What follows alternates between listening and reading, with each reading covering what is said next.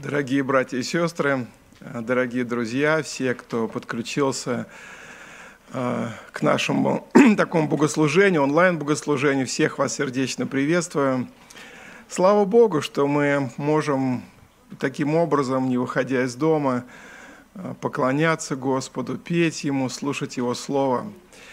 Э, если вы сегодня внимательно слушали тексты песен, выступления детей, то, наверное, вы э, предполагаете или догадываетесь, о чем сегодня будет проповедь, и какую тему мы сегодня решили взять. Мы не обозначили ее в начале, но тем не менее это служение тематическое, и мы хотим посвятить это служение одной очень важной теме.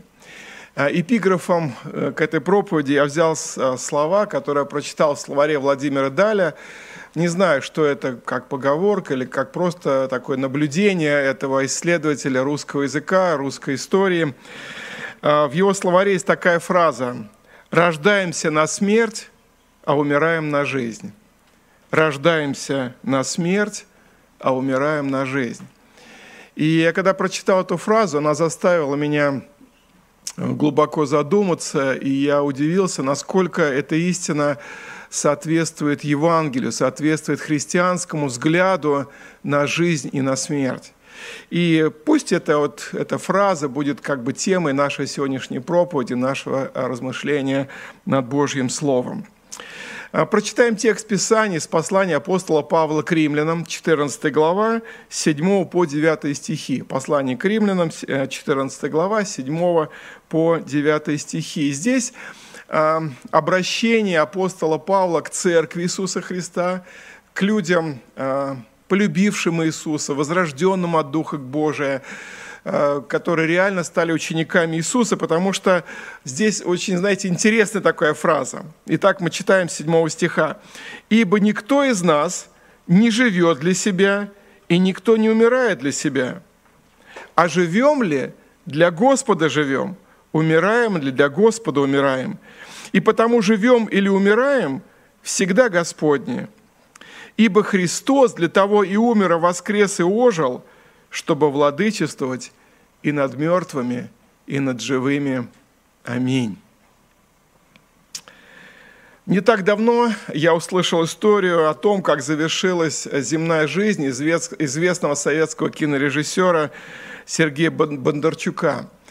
Ближе к концу своей жизни он серьезно заболел – но еще большее страдание ему доставляло то, что к нему стали являться какие-то персонажи, злые духи, которые мучили его, не давали ему покоя, и ничто не помогало от этого избавиться.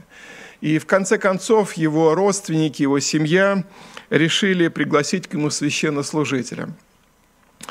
Священник знал, что Сергей Бондарчук считал себя православным христианином, был крещен в детстве и, конечно, пришел к нему, чтобы помолиться за него, побеседовать с ним. Когда священник пришел в дом Бондарчуков, он увидел заплаканные лица его жены, его дочерей, такую мрачную, гнетущую атмосферу, э, такой, знаете, дух смерти витал в этой квартире. И священник набрался мужества и посоветовал сделать несколько таких важных вещей перед тем, как он приступил непосредственно к беседе с больным. Первое, он предложил, чтобы э, с окон раздвинули вот эти темные занавеси и впустили солнечный свет. И когда это сделали, сразу комната преобразилась, осветилась светом.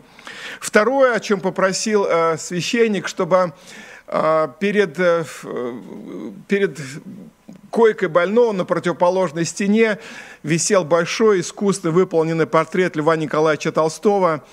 И священник знал, что последние годы жизни Сергей Бондарчук не просто увлекался творчеством Толстого, восхищался его творчеством, его гениальными произведениями, но даже исповедовал такую толстовскую религию, молился Толстому, и фактически для него это стало религией. И вот священник сказал, попросил разрешения убрать этот портрет, и на место этого портрета поставили картину или икона Христа Спасителя, икону Христа Спасителя. И третий шаг, который сделал священник, он отозвал в сторону жену и дочку и сказал, я понимаю, что смерть – это тяжелое переживание, и вы ожидаете э, разлуки со своим э, мужем, со своим отцом, но э, смерть – это еще и надежда, это утешение, это, это расставание души с этим миром и встреча со Спасителем. Поэтому прошу вас, чтобы вы постарались успокоить свои сердца, чтобы вы не травмировали друг друга, не травмировали больного, а вот как-то более позитивно, более оптимистично посмотрели на то, что сейчас происходит в вашем доме. И только после этого священник подсел к больному, стал с ним беседовать, объяснил ему ложность толстовской религии, э, напомнил ему Евангелие, напомнил ему о Христе, провел такое исповедание по православному, причастил его – и по свидетельству этого священника, после вот всего этого, э, всех этих действий, атмосфера в доме изменилась. Э, какая-то стала более светлая, более спокойная, более радостная и более умиротворенная. Э, священник научил Сергея Бондарчука молиться простым молитвам, и позже еще посещал его, и спустя недолгое время Сергей Бондарчук с миром спокойно отошел к Господу, как говорят православные люди. Это первый, первая такая история, первый пример. Второй тоже пример, который коснулся моего сердца. А, монах с группой людей проходил мимо кладбища. И вдруг они услышали, как а, на одной из могил, там за кладбищенской стеной, громко вопиет и убивается несчастная вдова на могиле близкого ей человека. И кто-то из окружения этого священника заметил, о, как убивается эта раба Божия. Священник остановился и сказал, нет, скорее всего, эта женщина не раба Божия. Скорее всего, она не христианка, потому что христианка, верующая в Иисуса Христа, не может так отчаянно, так безнадежно убиваться даже встретившись со смертью ближнего. Итак, друзья, сегодня тема нашей проповеди, нашего размышления, вот как из этого эпиграфа рождаемся на смерть и умираем на жизнь. А, Священное Писание не, не скрывает, что смерть действительно страшна. Смерть – это горе, смерть – это разлука, смерть – это Божье наказание нам, людям – но Священное Писание, книга Библии говорит о том, что Иисус Христос победил смерть. Он поразил смерть на Колговском кресте, и Христос дает людям, верующим в Него, любящим Его, надеющимся на Него, силу жить полноценной жизнью. Христос готов благословлять своих учеников в этой земной жизни, давать им силу жить и в конце пути обещает их принять в свое царство, в свою вечную жизнь. И мы прочитали 9 стих, «Ибо Христос для того и умер, и воскрес, и ожил, чтобы владычествовать и над мертвыми, и над живыми». Когда мы открываем самое начало Библии, книгу «Бытие», вторую главу, то вдруг мы обнаруживаем, что у смерти, оказывается, был день рождения. Как это ни странно, но у смерти был день рождения, был конкретный день и час, в который смерть родилась. Конечно, смерть – это что-то такое таинственное, что-то страшное. Для всех людей на земле практически смерть страшна, она непредсказуема, она нежеланная, она, это нежеланный гость, она что-то неизбежное, какой-то рок – Никто не знает, сколько он проживет, никто не знает, когда он смер... встретится со смертью. В нашем народе говорят, что старики должны умереть, а молодые могут умереть. Мой папа любил повторять «смерть причину найдет». Но Библия говорит, что у смерти был день рождения, когда-то она появилась, когда-то она вошла в этот мир – знаете, мы до конца не можем понять вообще, что такое смерть или кто такой смерть. В народном эпосе часто представляется, по крайней мере в нашей культуре, смерть как старуха, в костлявая, такая с косой. В разных народах немножко по-разному. И меня заинтересовало, как Библия описывает смерть. Конечно, это не такое неполноценное исследование, но несколько таких зарисовок библейских. Например, мы встречаем а, смерть, которая поражала первенцев в земле египетской перед тем, как народ израильский вышел оттуда. Это книга Исход, 12 глава. И там Господь послал смерть как наказание фараону египетскому его народу за то, э, за то жестокосердие, упрямство, что он не хотел отпустить народ израильский из рабства на свободу. И вот там смерть названа язва губительная, или губитель пройдет мимо. Вот таких два выражения в нашем синодальном переводе – язва губительная или губитель. Но чаще всего в Библии э, смерть, как бы приходит ангел Господень, э, э, эту смерть э, приносит, что ли, да? Например, э, в книге, в 4 книге Царств, 19 главе, в 35 стихе, вообще в 19 главе описывается событие, когда во времена царя Изекии ассирийское войско, войско огромное, многочисленное, вооруженное до зубов, приступило к Иерусалиму, а, осадили этот город и были готовы его захватить, но Бог пообещал защитить в ответ на молитву пророка Исаия, на смирение молитву царя Изеки, защитить этот город, защитить народ. И написано, что ангел Господень прошел и поразил 185 тысяч ассирийского, из ассирийского воинства. Ангел Господень принес эту смерть. И, кстати, ангел Господень, вот это выражение, которое может принести смерть, встречается, например, еще в книге «Деяния апостолов», 12 глава, 23 стих. Там описывается, вообще э, в 12 главе описывается событие, когда царь Ирод, один из вот этой страшные, из страшного рода идолов, идолов, иродов, простите, царь Ирод Агриппа I, он убил одного из величайших апостолов, апостола Иакова, брата Иоанна, мечом, потом арестовал апостола Петра. И вот дальше э, в 12 главе книги «Деяния апостолов» описывается, что когда э, жители или руководители города Тира и Сидона, которые в какую-то опалу попали к царю Ироду, они пришли Э, как-то склонить его, э, задобрить его, и он там сидел в пышных одеждах, беседуя с ними в царских одеждах, а они, желая польстить ему, восклицали, «О, это голос Бога, а не человека!» И царь Ирод, видно, сидел, ему было приятно, что «О, я вот как Бог!» И там написано в 23 стихе, что ангел Господень поразил царя Ирода, и он в страшных мучениях умер, потому что он не воздал славу Богу. Опять ангел Господень приходит. И еще есть один образ Библии, он описан, а, интересно, встречается э, в Ветхом Завете в книге Иова, а потом как бы к этому образу снова возвращается в книге Откровения. Что такое смерть, да, или кто такой смерть? Названо преисподней и Аввадон преисподня и Аввадон. Мы прочитаем из книги Откровения, 9 глава, 11 стих. Там говорится об очередных казнях, которые обрушатся на людей. И казни такие саранча, как скорпионы. Вот там написано, царем над собой вот эта саранча, она имела ангела бездны. Имя ему по-еврейски Аввадон, а по-гречески Аполеон. То есть мы до конца не знаем, и Библия нам не раскрывает, что такое смерть это просто явление, или ангел Господень, который приносит смерть, или какая-то конкретная личность.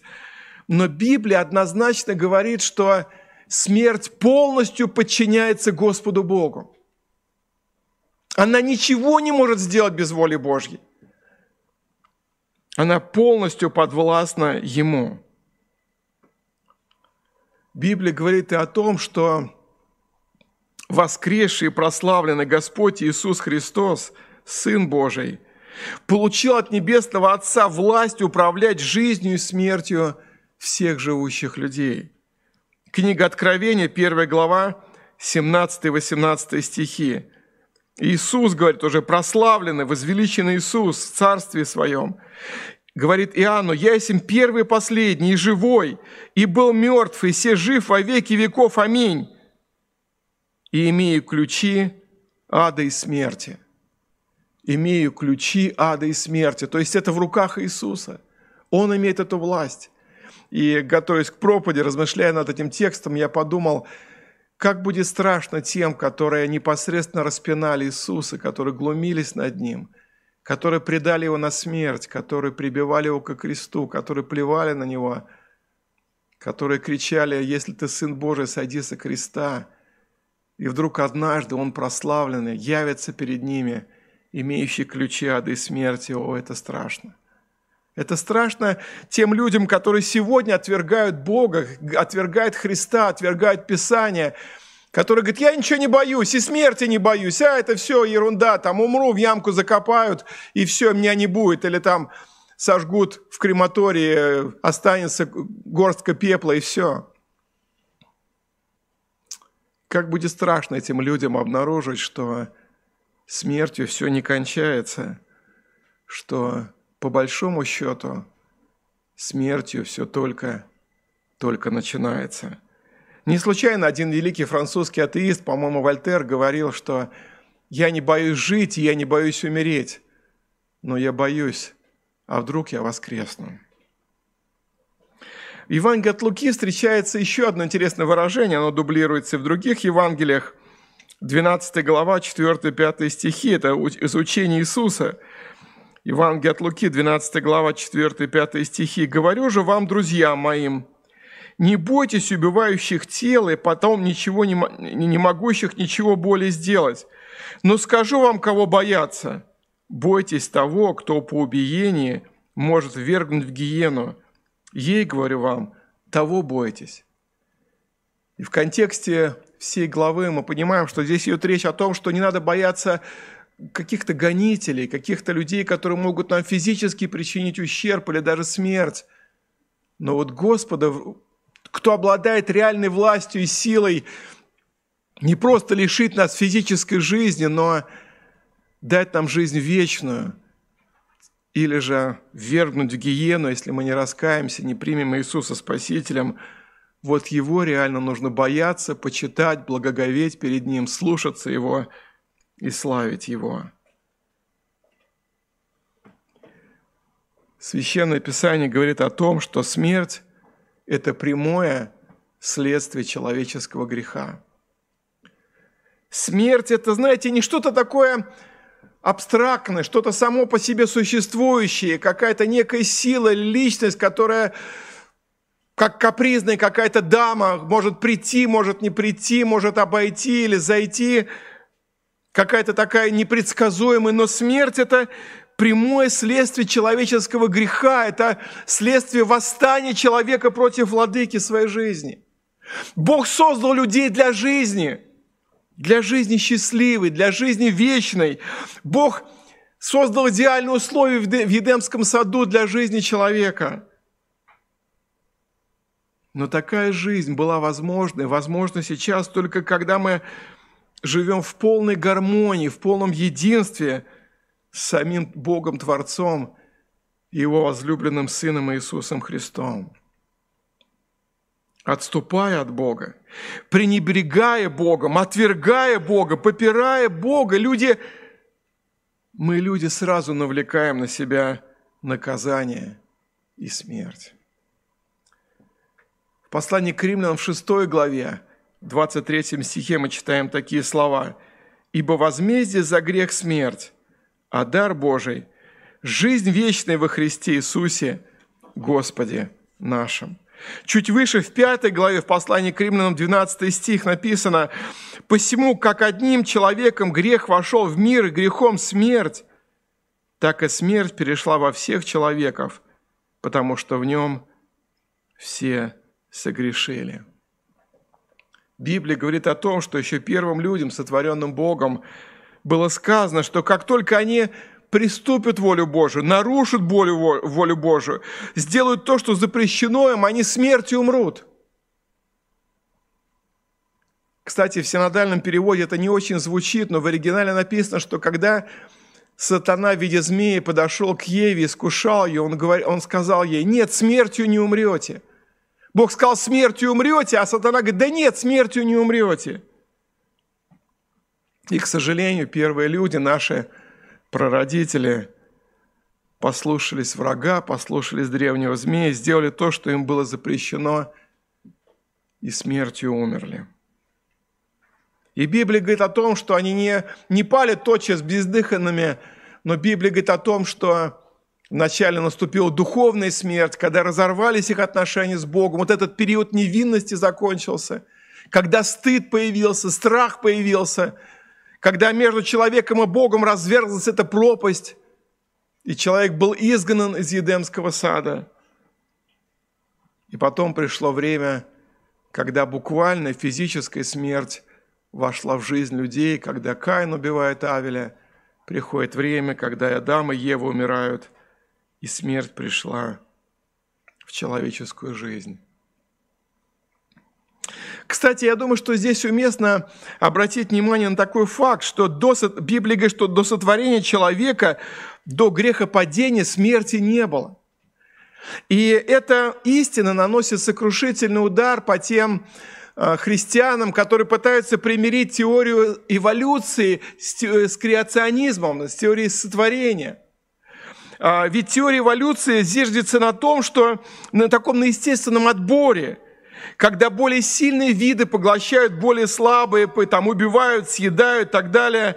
И через это как бы происходит некое совершенствование, развитие э, из одного вида в другой. В конце концов появляется homo, homo sapiens, человек разумный.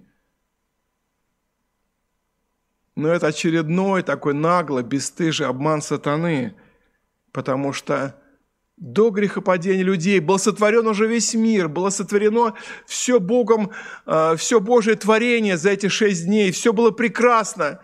Если бы только там был вот этот элемент какого-то естественного отбора, смерти, Бог бы не мог сказать, что все прекрасно. Бог все создавал замечательно. И только через человека, через его непослушание страшное вошло в нашу жизнь, а именно вошла смерть. Поэтому мы, как христиане, верим в полное сотворение мира Богом, совершенное сотворение, лучшее сотворение, только человек, грех человека разрушили, это пошло не развитие, но, к сожалению, деградация человечества в плане его нравственности, его внутреннего состояния, его жизни – Конечно, не секрет, что люди не любят говорить о смерти, и особенно о том, что они сами виноваты в своих страданиях и в своей смерти. Но Библия, Священное Писание учат нас этой истине, и мы должны сами в это верить, сами на этом стоять и говорить об этом другим, не стесняясь. У меня есть один друг, он такой, у него дар евангелиста, и он говорит, что «Михаил, когда я свидетельствую людям – я почти каждый раз напоминаю им, что они смертны, и что есть вечная жизнь, и что им нужно покаяться и примириться с Богом через Иисуса Христа, и только тогда они получат надежду и право войти в жизнь вечную. Это важно, друзья, помнить о нашей смертности, о нашей тленности, о скоротечности нашей жизни – в 17 веке во Франции был один из монашеских э, католических орденов, где послушники при встрече обменивались такой фразой «Момента море» – «Помни о том, что ты умрешь, помни о смерти». Интересное приветствие, не так ли? Когда монахи, священнослужители обмениваются этими словами «Брат, не забывай, что ты смертен, что жизнь скоротечна». Есть интересная цитата в романе Булгакова «Мастера Маргарита», когда один герой по имени Воланд, олицетворяющий э, сатану, говорит такому, знаете, советскому продвинутому атеисту-безбожнику такие слова. «Да, человек смертен, но это было бы еще полбеды. Плохо то, что он иногда внезапно смертен. Вот в чем фокус». И мы знаем по сюжета этого романа, что вскоре этот безбожник погибает под колесами трамвая. Друзья, Священное Писание учит, что грех край, крайне грешен. Именно грех несет разрушение и смерть. И мы не можем предъявить к Богу претензию, сказать, Господи, если Ты Бог любви и милости, если Ты Бог доброты и сострадания, почему Почему смерть нашей жизни встречается с нашими близкими? В нашу жизнь почему она вторгается? Почему ты допускаешь смерть? Нет, друзья, нам нужно быть честными. Мы сами причина, виновники своей смерти. И причина не в любящем Боге, а в нас, грешных людях. Более того, друзья дорогие, то, что мы еще живы, вот это чудо – То, что мы сегодня утром проснулись, то, что мы сегодня пробудились, то, что мы сегодня утром, еще многие из нас могут ходить на своих ногах, что-то делать, то, что мы здесь в церкви можем служить Господу, вот где чудо. Что Бог по милости своей продлевает жизнь. И написано, что милость Его обновляется каждое утро. Вот это чудо Божие, за это мы призваны день и ночь благодарить Господа, что Он еще продлевает жизнь и дает нам свое благословение. Мы, люди, не можем победить смерть. Мы, люди, не можем изобрести какой-то эликсир вечной молодости или вечной жизни. Сколько ни пытались это сделать, этого никто еще не сделал и не сделает никогда. Мы даже не можем полноценно отсрочить или отложить как-то смерть. Хотя, может быть, благодаря современным достижениям науки, медицине, там, не знаю, современным лекарствам, иногда кажется, что можно как-то оттянуть вот это время смерти, как-то отложить. Есть аппараты там искусственного дыхания, есть аппараты, которые могут работать вместо нашего сердца и так далее. Иногда люди долгие годы, долгое время находятся, вот живут, вроде бы живут, так сказать, пользуясь этими аппаратами, но, но смерть обмануть невозможно – рано или поздно она приходит в нашу жизнь. И в послании к евреям, 9 глава, 27 стихе мы читаем такие слова. «Человеку положено однажды умереть, а потом суд». Готовясь к проповеди, я встретил цитату одного современного богослова, пастора, который так сказал. «Мир не возражает против положительного Евангелия, говорящего только о том, что Бог предлагает мир, радость, благословение. Эти истины неверующего человека не оскорбляют, но он ужасно обижается, когда ему говорят, что он грешник, осужденный Богом и обреченный на вечное пребывание в аду. Друзья мои, но именно об этом говорит Святое Евангелие. Мы должны смириться с этим. Мы должны принять это. Мы должны считаться с этим. И, может быть, подобно вот этим древним монахам 17 века, напоминать себе и напоминать людям при встрече «Момента море, брат мой, сестра моя, ближний мой, помни о смерти, помни, что ты смертен, и успей, постарайся, сделай все от тебя зависящее, чтобы пока ты жив, пока ты в здравом уме, ты мог примириться с Богом, ты мог покаяться и принять Христа Спасителем, чтобы выйти из-под этой такой полной, тотальной, безнадежной власти смерти над тобой и над твоей жизнью. Друзья мои, есть вот в этой теме, в этой, в этой библейской истине есть светлая, светлый луч – луч надежды, потому что смерть, несмотря на то, что это страшный враг, но враг побежденный. Мы уже говорили о том, что у смерти был день рождения, но у смерти будет день смерти, братья и сестры. Библия говорит, что у смерти будет день смерти.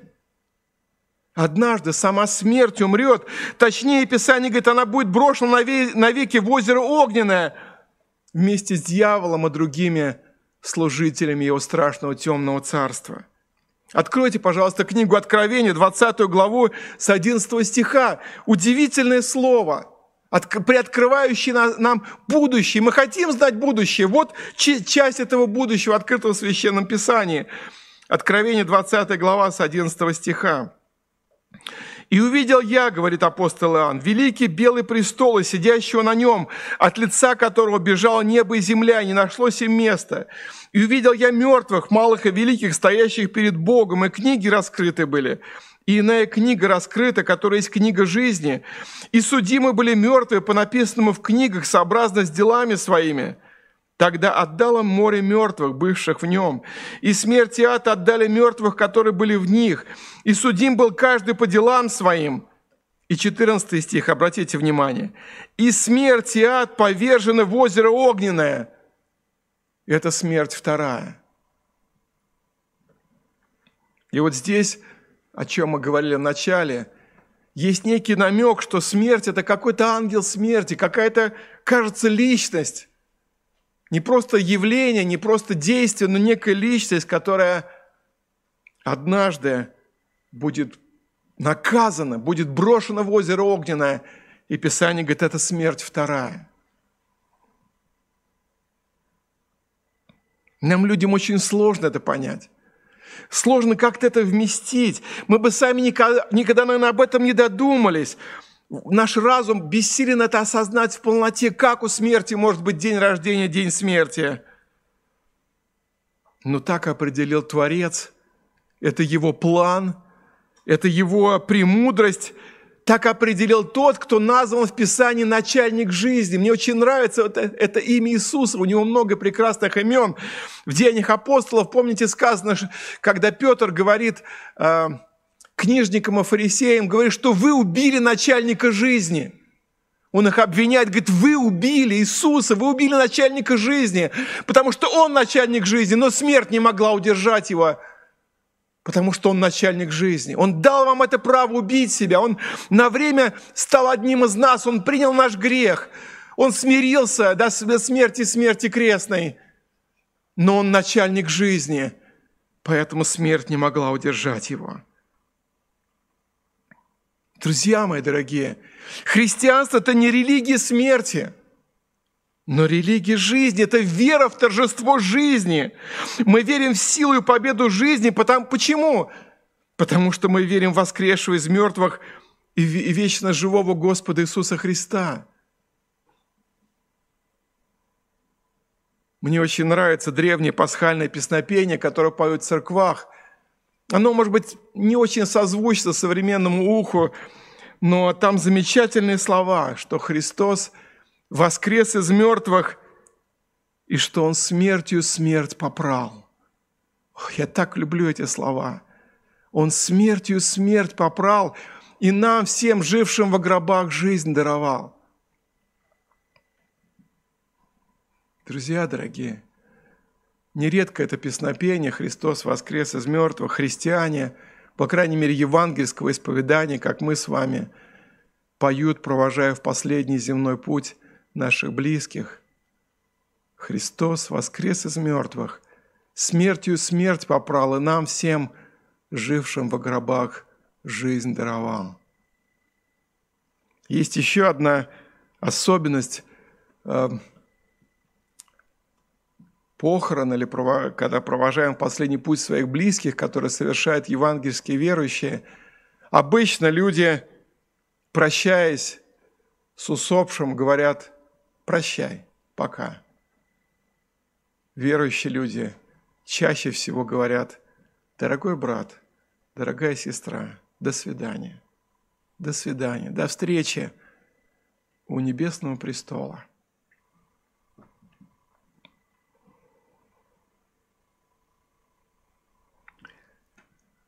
Апостол Павел, когда писал свое послание к церкви в городе Коринфе, вы знаете, что там было много очень проблем в этой церкви. И одна из серьезнейших проблем была в том, что в этой церкви были люди, которые считали себя верующими, но которые, одни из них даже в воскресение Христа не верили, но были те, которые верили в воскресение Христа, но не могли поверить в воскресение верующих в Иисуса Христа. И вот вся 15 глава, это предпоследняя глава первого послания, посвящена этой теме, этой апологетике, защите этой чудесной евангельской истины, что воскресший Христос непременно подарит воскресение как дар, как подарок, как милость всем тем, кто любит Его здесь при жизни, кто верует в Него, кто живет им, для, им и для Него, кто живет так, как здесь мы прочитали в самом начале. А живем ли для Господа живем, умираем ли для Господа умираем. Первое послание Коринфян, 15 глава, с 23 стиха. Такое размышление апостола Павла. «И если мы в этой только жизни надеемся на Христа, то мы несчастнее всех человеков. Но Христос воскрес из мертвых, первенец из умерших, ибо как смерть через человека, так через человека и воскресение мертвых. Как водами все умирают, так во Христе все живут, каждый в своем порядке. Первенец Христос, потом Христовы в пришествии Его. Удивительные слова. Удивительные слова, несущие надежду и утешение всем скорбящим. Чуть дальше, с 51 стиха этой же 15 главы мы читаем, «Говорю вам тайну, не все мы умрем, но все изменимся. Вдруг во мгновение ока при последней трубе, ибо вострубит, и мертвые воскреснут нетленными, а мы изменимся. Ибо тленному сему надлежит облечься в нетление, смертному сему облечься в бессмертие. Когда же тленное сие облечется в нетление, и смертное сие облечется в бессмертие, тогда сбудется слово написанное – Поглощена смерть победу, и смерть, где твое жало? Ад, где твоя победа? Жало же смерти грех, а сила греха закон. Благодарение Богу, даровавшему нам победу, Господом нашим Иисусом Христом. Так хочется сказать аминь после этих слов. Аминь, истинно так.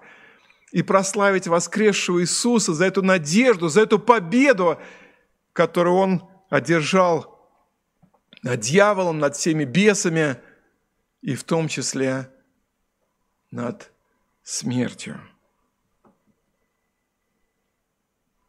Послание к евреям, 2 глава, 15-16 стихи, мы прочитаем их в таком более современном переводе.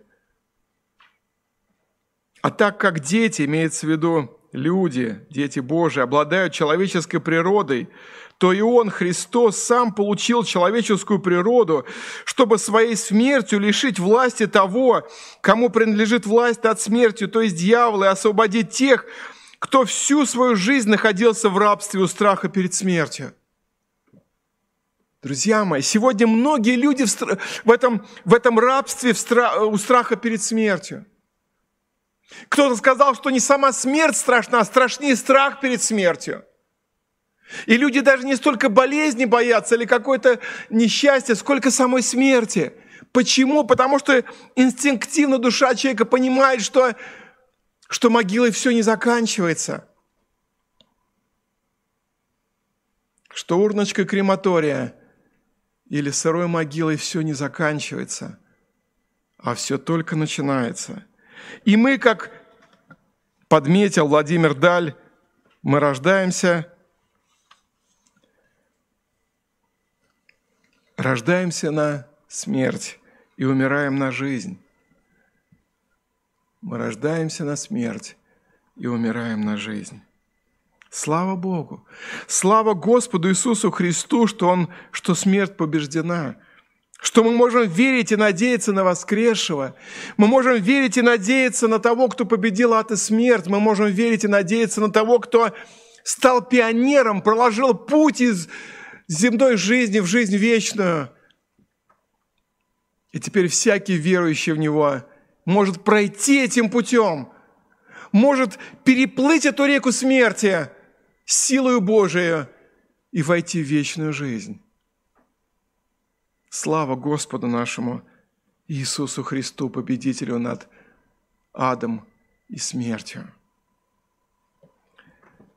И последнее, о чем мне хотелось сегодня с вами поговорить, это как нам, христианам, правильно, если так можно сказать, относиться к смерти или к что может быть нормой для христианина.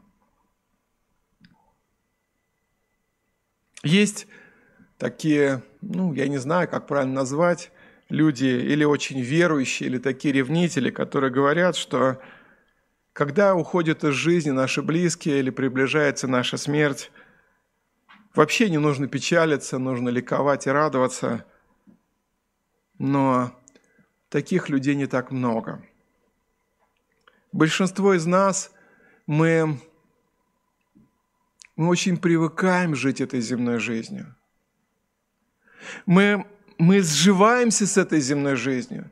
И нам иногда начинает казаться, что это вообще единственная жизнь. Мы забываем, что Бог создал человека как бы три фазы его жизни. Одна фаза – это когда ребеночек живет в чреве матери своей. Это ребеночек, это человек, живет 9 месяцев в чреве своей матери. Он живой, он чувствует, он реагирует, он питается, развивается, растет, но он невидим только, может быть, для специалистов, которые могут специальными аппаратами заглянуть, как-то просветить и наблюдать за жизнью этого ребеночка, но обычным человеческим глазом он не виден. Есть вторая, вот это как бы, как нам кажется, основная, иногда, как многие думают, единственная э, фаза человеческой жизни – это земная от момента рождения до момента смерти. Но есть и жизнь вечная. Об этом говорит Священное Писание, мы в это верим, мы об этом сегодня проповедуем. И когда мы, мы или наши близкие отходят в последний земной путь, конечно, большинство из нас печалится и скорбит, и это больно. Это больно. Мы остаемся людьми смертными, и нам никогда не нужно осуждать или как-то других, которые провожают последний путь близких и печалятся, страдают. Нам не нужно критиковать их, нам не нужно как-то, может быть, их обличать за маловерие или малодушие. Друзья, это реально больно. А, более того, я хочу поделиться, может быть, таким своим переживанием. Интересно, что в Библии написано, что муж и жена – это одна плоть, они должны жить вместе, любить друг друга. И вот представьте себе ситуацию, когда люди живут вместе, любят друг друга, развивают, совершенствуют свои семейные, супружеские отношения и с годами учатся любить больше друг друга, понимать. И даже нередко говорят, что с годами муж и жена становятся похожими друг на друга. Иногда с полуслова, с полувзгляда понимают. И потом один из них уходит в вечность. Даже пожилой. Один из моих преподавателей в семинарии, Герман Гартфельд, не так давно, может быть, чуть больше года пережил смерть своей супруги, горячо любимой им.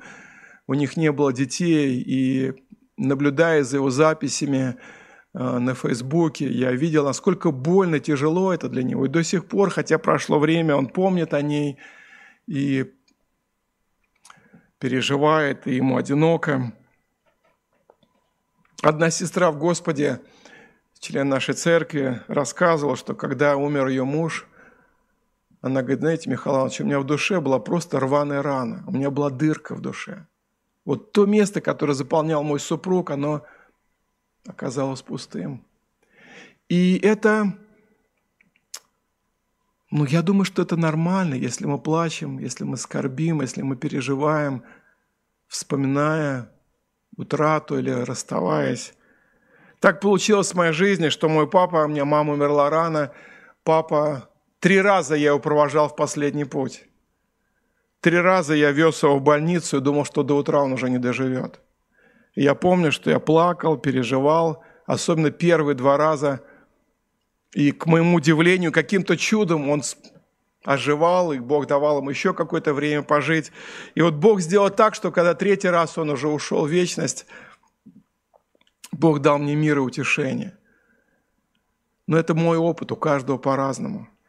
Поэтому, конечно, смерть несет печаль.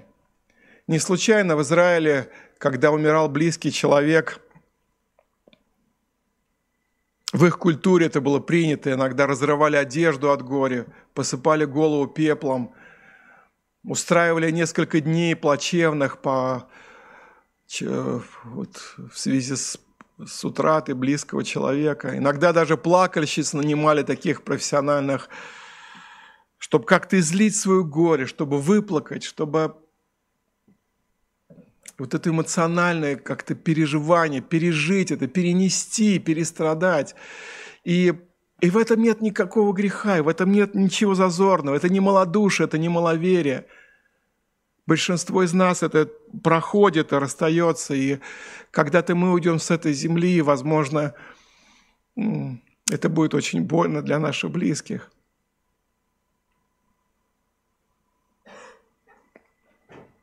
Но с другой стороны, с другой стороны, у нас, у христиан, есть удивительная надежда, которой нет у других людей – к сожалению, у них нет этой надежды, но у нас есть, мы знаем твердое основание, но во Христе, который сам прошел через страдания, который сам прошел через смерть и вышел победителем.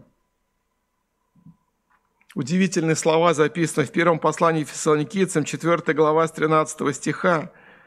«Не хочу же оставить вас, братья, в неведении об умерших, дабы вы не скорбили, как прочие, не имеющие надежды». Вот это очень сильная фраза. чтобы вы не скорбели, как прочие, не имеющие надежды. Ибо если мы веруем, что Иисус умер и воскрес, то и умерших в Иисусе Бог приведет с Ним. Ибо сие говорим вам Словом Господним, что мы, живущие, оставшиеся до пришествия Господня, не предупредим умерших. Потому что сам Господь при возвещении пригласил архангела и трубе Божией, сойдет с неба, и мертвые во Христе воскреснут прежде. Потом мы, оставшиеся в живых, вместе с ними восхищены, будем на облаках, встретить не Господу на воздухе, и так всегда с Господом будем. 18 стих. И так утешайте друг друга сими словами. Писание призывает нас радоваться с радующимися и плакать с плачущими. В эти дни когда ушла в вечность мама Андрея Владимировича Пилипенко, нашего служителя, мы сопереживаем и молимся за утешение этой семьи, потому что это мама, хотя она была старенькая в возрасте, но это мама. И дай Бог утешение нашим друзьям, мы, мы утешаем их именем Господним. Но знаете, друзья, есть с одной стороны, есть какая-то ну, личная человеческая особенность его эмоциональности, его склада души. Кто-то легче переносит утраду, кто-то тяжелее, кто-то э, может излить ярко, открыто свои слезы, свою боль, рассказать другим, поделиться, ему станет легче. Кто-то закрывается, захлопывается и не хочет никого впускать в свой внутренний мир, один на один переживает свою боль. Говорят, что первый э, первое, в первом случае человеку легче пережить, когда он может поделиться, когда он может кому-то из своих близких, другу, служителю, душепопечителю, брату, родственнику открыть, поплакать, может быть, излить свою душу. Но есть еще один очень важный фактор, друзья мои, братья и сестры. Наше отношение к смерти во многом определяется нашей жизнью на земле – глубиной нашей веры и преданности Господу Иисусу Христу. Именно об этом говорит наш текст, друзья мои, который мы прочитали в начале. «Ибо никто из нас не живет для себя, и никто не умирает для себя. А живем ли для Господа живем, умираем ли для Господа умираем, и потому живем или умираем, всегда Господне. Ибо Христос для того и умер, а воскрес и ожил, чтобы владычествовать и над мертвыми, и над живыми. Друзья дорогие, это очень важный момент. Если мы хотим легче переживать наши утраты. Друзья мои, если мы хотим, чтобы когда придет наше время проститься с землей, как-то легче пройти этот момент перехода из этого мира в другой – нам важно, нам нужно, нам необходимо уже здесь на земле, сегодня и сейчас, пока мы живы, пока мы в здравом уме, жить для Господа. Давать Ему возможность владычествовать нашей жизнью, управлять нашей жизнью, любить Его, познавать Его, прилепляться к Нему.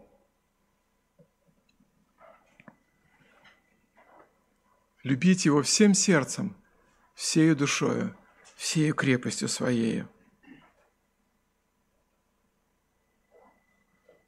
В послании к филиппийцам в первой главе апостол Павел пишет такие удивительные слова, 21 стих, с 21 по 24 стихи. «Ибо для меня жизнь – Христос, и смерть – приобретение.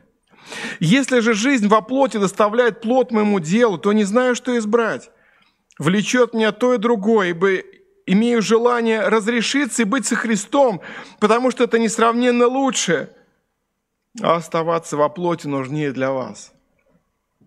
Я так представляю себе, что если слова эти прочитает просто человек неверующий, может быть, атеист, он может подумать, что, эти, что данные цитаты принадлежит человеку, может быть, не вполне здравого ума. Как это как это вообще какой-то выбор, какой-то странный выбор, какое-то странное желание разрешиться, оставить эту землю, уйти. И это несравненно лучше. Как это странно звучит, как это непонятно. Но, друзья мои, апостол Павел действительно был человеком веры. Он настолько полюбил Иисуса Христа, он настолько поверил Иисусу Христу, настолько покорился владычеству Иисуса Христа уже здесь, на земле, при жизни, что страх смерти перестал владычествовать в его жизни. Он перестал быть рабом этого страха. Послании к Колоссянам, 3 глава, 1, с 1 по 4 стихи апостол Павел записал так. «Итак, если вы, церковь, верующие, дети Божии, воскресли со Христом, то ищите горнего, где Христос сидит одесной Бога, о горнем помышляйте, а не о земном. Ибо вы умерли, и жизнь ваша сокрыта со Христом в Боге. Когда же явится Христос, жизнь ваша, тогда и вы явитесь с Ним во славе». Друзья мои, иногда христиан обвиняют в том, что христианство – это религия смерти. Вы слишком много говорите о смерти. Не надо это говорить, вы, вы какие-то фаталисты. Нет, нет, нет, нет и нет. Друзья, христианство – это вера в жизнь, в жизнь вечную, во Христа, который воскрес из мертвых. Мы верим в победу Иисуса, и потому распрямляются наши согбенные плечи, и потому высыхают наши слезы, утешается наше сердце, потому что мы верим и знаем, что воскресший Христос проложил ту дорогу от земли на небо, от царства смерти к царству вечной жизни. Интересно, что это не только пример апостола Павла, но еще в Ветхом Завете встречаются тексты Писания, которые говорят о том, что Смерть человека Божия не так страшна не так трагична, как это может казаться. Откройте книгу пророка Исаия, 57 глава, 1-2 стихи. Исаия, 57 глава, 1-2 стихи. Праведник умирает, и никто не принимает этого к сердцу. И мужи благочестивые восхищаются от земли, и никто не помыслит – что праведник восхищается от зла. Он отходит к миру, ходящие прямым путем будут покоиться на ложах своих. Удивительное слово. Это Ветхий Завет, где о вечности, о грядущем загробном мире очень кратко, где-то вкраплениями какие-то есть отрывочки, намеки. Это не, это не учение Нового Завета, которое четко учит о Царстве вечном, нетленном, Божьем, небесном – но здесь Исаия, движимый Духом Святым, говорит об этих праведниках, которые восхищаются от этой земли, исполненной зла, неправды, нечистоты, и восхищаются, чтобы быть в Божьем Царстве – и в книге Откровения, 14 глава, 13 стих, мы читаем такие слова. Это уже как бы завершение. Это последние страницы Библии, 14 глава, 13 стих. «И услышал я голос с неба, говорящий мне, напиши, отныне блаженны мертвые, умирающие в Господе. Ей, говорит Дух, они успокоятся от трудов своих, и дела их идут вслед за ними». Друзья мои, я бы очень хотел, чтобы сегодняшнее размышление, чтобы эта проповедь была утешением, ободрением для каждого из нас. Независимо от нашего возраста, если ты молод, и тебе кажется, что впереди еще вся жизнь, еще целая вечность, не забывай момента моря. Не забывай, что жизнь кратка, что жизнь не всегда Бог отмеряет каждому долгую многолетнюю жизнь. Но живи так, чтобы дорожить временем жить для Господа, жить для Божьего Царства, жить служа ближним, жить так, чтобы тебе в конце пути не было мучительно больно за бесцельно прожитую жизнь. Не просто транжирить свою жизнь, не просто прожигать свою жизнь, но жить полноценной, полезной, доброй жизнью в соответствии с Евангелием. Друзья, если вы в среднем возрасте и у вас есть семья, дорожите своими близкими, дорожите своей супругой, своим мужем, детьми – так быстро наши дети растут. И дорожите, что вы живы, что вы не одни, что у вас есть близкий человек. И старайтесь меньше ссориться, меньше обижаться, какие-то претензии завышенные предъявлять. Помните момента море, что жизнь кратка. И Я уже говорил о том, что когда моя мама ушла в вечность, папа сказал такую фразу, мне, говорит, кажется, что вчера мы женились, а сегодня она умерла. Вот так вот жизнь сжалась в один комок. Буквально краткий миг, так говорит Писание. Поэтому дорожите живыми. Братья и сестры, если вы уже в более старшем возрасте, дай Господь нам силы жить со Христом, под Его владычеством, жить, проживать свою жизнь каждый день с Ним, для Его славы, по Его воле, прославляя Его, радуясь каждому новому дню. И с надеждой ожидать не смерти, но ожидать жизни вечной, встречи с Иисусом. Потому что мы, мы не смерть проповедуем, мы проповедуем жизнь, проповедуем встречу с Иисусом Христом. Дай Господь, дай Господь, чтобы, как мы прочитали в первом тексте, никто из нас не живет для себя, никто не умирает для себя – а живем ли для Господа живем, умираем ли для Господа умираем, потому и живем ли или умираем, всегда Господни. Пусть это будет так в моей и твоей жизни, брат и сестра. Пусть это будет точно так в моей и твоей жизни, чтобы мы жили для Христа, служили Христу, служили нашим ближним с любовью. И когда придет время уйти с этой земли, чтобы мы с радостью, с надеждой, с упованием ушли в вечность и услышали из уст Господа, перейдя, переплывя, перебравшись через эту реку смерти, услышали из уст Господа эти, наверное, самые сладкие слова. «Хорошо, добрый, верный раб, в малом ты был верен, войди в радость Господина твоего». Христос воскрес, братья и сестры! Аминь. Давайте помолимся. Господь наш Иисус Христос, мы прославляем Тебя, Твое славное воскресение – мы прославляем Твою победу. Мы прославляем Тебя за то, что Ты победил смерть своей смертью, попрал смерть свою смертью. Мы прославляем Тебя за эту надежду, которую Ты нам даешь. Мы прославляем Тебя, что Ты, Господь, владычествуешь, Ты хочешь владычествовать и над живыми, и Ты будешь владычествовать над мертвыми. Господи, слава Тебе за эту удивительную любовь, Твою милость, явленную на Голговском кресте – и в пустой пещере, с которой ты воскрес. Слава тебе, что мы можем жить этой надеждой, этой жизнью воскресения. Мы можем, даже когда плачем, даже когда прощаемся с нашими близкими, даже когда печаль наполняет наше сердце, потому что мы с кем-то уже не увидимся на этой земле, но есть эта надежда и радость, это предвкушение небесной радости, что мы встретимся в вечности, с Тобой, со всеми святыми, с теми, кто дорог нашему сердцу, кто прошел перед нами и кто сейчас уже утешается в Царстве Твоем. Слава Тебе за эти удивительные слова, которые Ты сказал разбойнику на кресте. «Ныне же будешь со мной в раю». Слава Тебе, что Ты обещаешь всех верных Твоих принять в свое царство. Ты сказал, в доме Отца моего обители много. Ты сказал, что всякий служащий тебе, любящий тебя, он того ты примешь в свое царство, свои эти вечные обители, и мы ожидаем этой встречи с тобою. Пока мы живы, дай нам дорожить живыми, дорожить нашими детьми, внуками, женами и мужьями, бабушками и дедушками. Снисходить, терпеть, любить их.